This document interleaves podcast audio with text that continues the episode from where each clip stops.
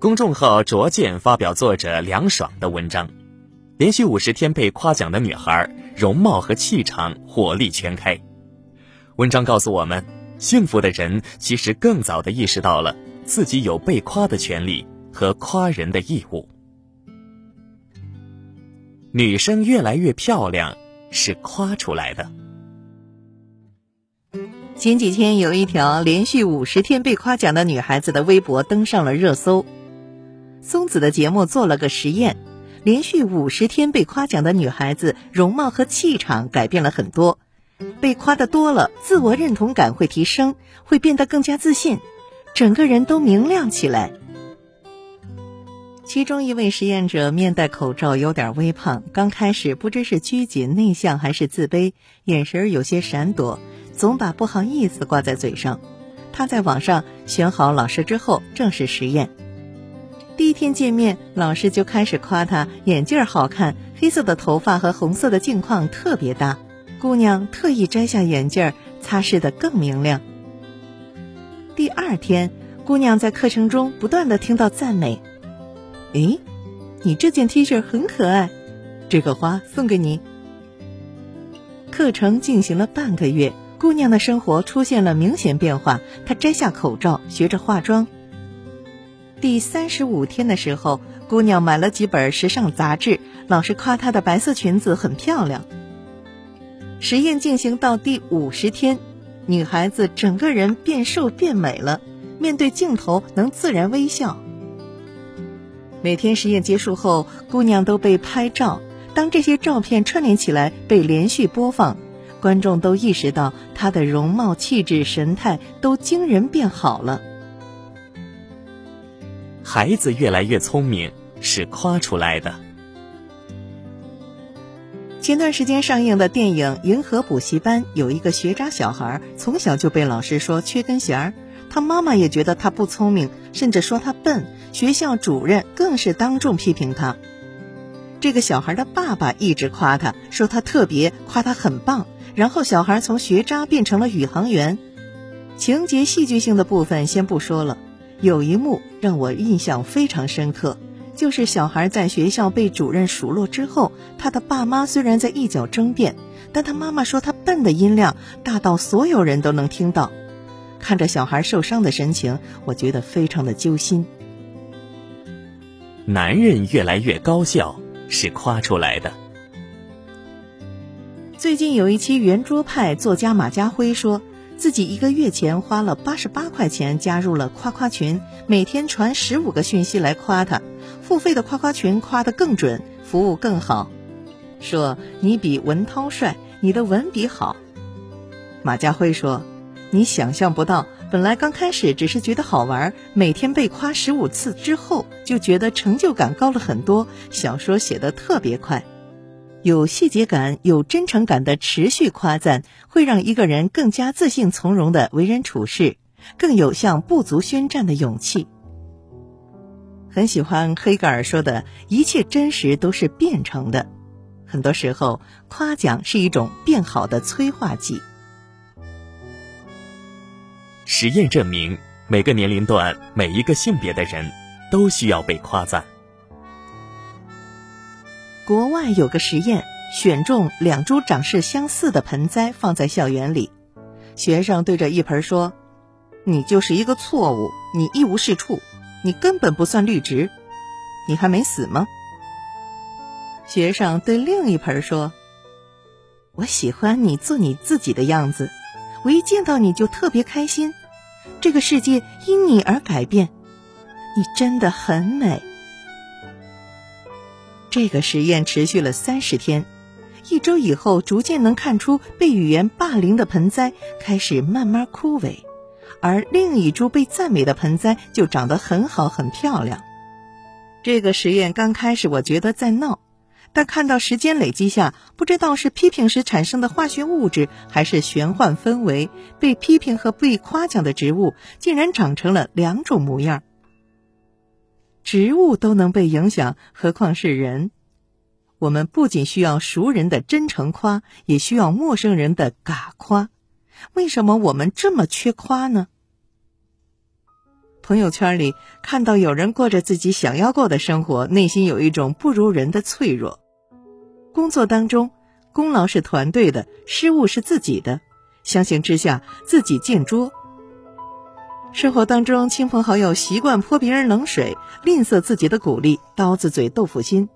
网络上部分人刀子嘴刀子心，看到明星女儿被说长得丑，不知道小孩该怎样心理建设。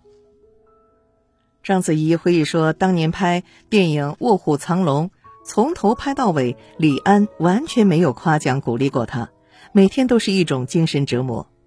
李安会鼓励杨紫琼，会夸奖周润发，就是不夸我。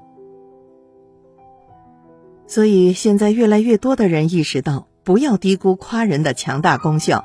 每个年龄段、每个性别的人都需要被夸赞。虽说心智越成熟的人不会把别人的评价看得太重，但人们也会在不同的人生阶段需要不同的声音。在我看来，夸奖像一种蘸料。蘸一点提味儿就行，不必整个进入，忘了自己是谁。作为被夸的客体，我们该怎么做？连续五十天被夸奖的女孩子这个话题下面，我看到有网友问：如何自然而然的被男友看到、被家人看到？我乍一看觉得挺幽默，但细想之后觉得很伤感。因为我经常听到有人讲自己的感情关系或者原生家庭的时候，说自己很少被夸奖过。我确实觉得这类人自我认同感和存在感相对比较低，甚至还会更有戾气。不过，如果你需要被夸赞，为什么不说出来呢？任何一段关系，自己都是参与者，凭什么别人说什么话、放什么屁，自己都得兜着？别人对待你的方式，大部分也有你的默许。我是个天蝎女，经常会告诉身边的人，我心眼很小，需要被夸。我爸妈在我小时候家里来朋友，他们会夸奖朋友家的小孩。有一次，甚至当着很多人的面说哪个小孩哪方面比我优秀。等客人都走了，我表达不满，尽管父母说当着宾客面需要说些场面话。或说他们在外面也经常表扬我，但我会直接说出我的诉求，当面夸我，而且不要拿我和别人家的孩子比。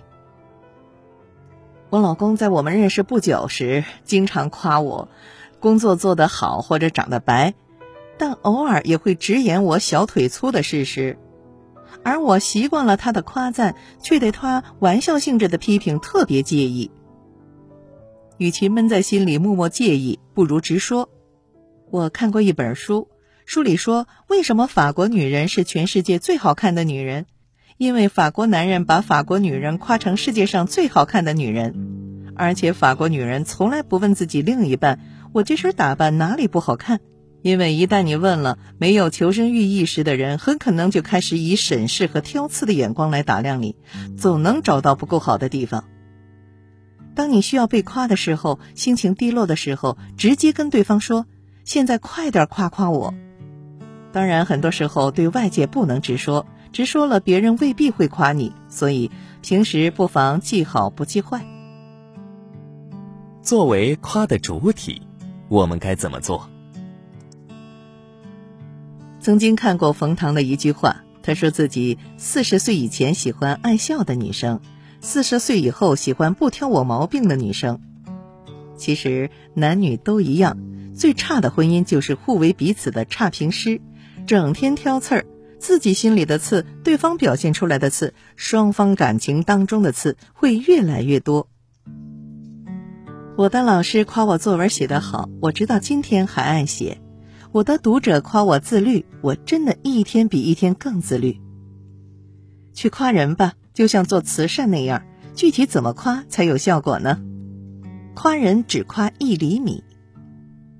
凤凰卫视的美女主持沈星说：“夸人要缩小范围，要先做功课，要有创意。”她说：“一个人的体表面积大约是两平方米，夸人家看起来精神，夸的是全身；夸人家脸色好，范围就缩小到脸部了；夸唇膏颜色美，更集中。”再缩小范围到耳钉，更。有力度。同样分量的赞美之词，是摊到两平方米有力度呢，还是落到一厘米更有劲儿呢？再一个就是夸人要夸他努力。秋晨在辩题中说：“请夸赞我一直很努力，不用担心现在做的事情配不上努力这个词。人要有成长心态，你所做的事情的价值跟意义可以被你的努力所改变。当我们夸人的时候，我们不仅要夸他真的很努力，而且要夸他一直很努力。如果只是夸一些遗传或继承之类自己被动拥有的东西，夸了别人也不知道前进方向。夸别人努力的过程，因为这有法可依、有章可循，别人会更加完善。幸福的人只是更早的意识到了自己有被夸的权利和夸人的义务。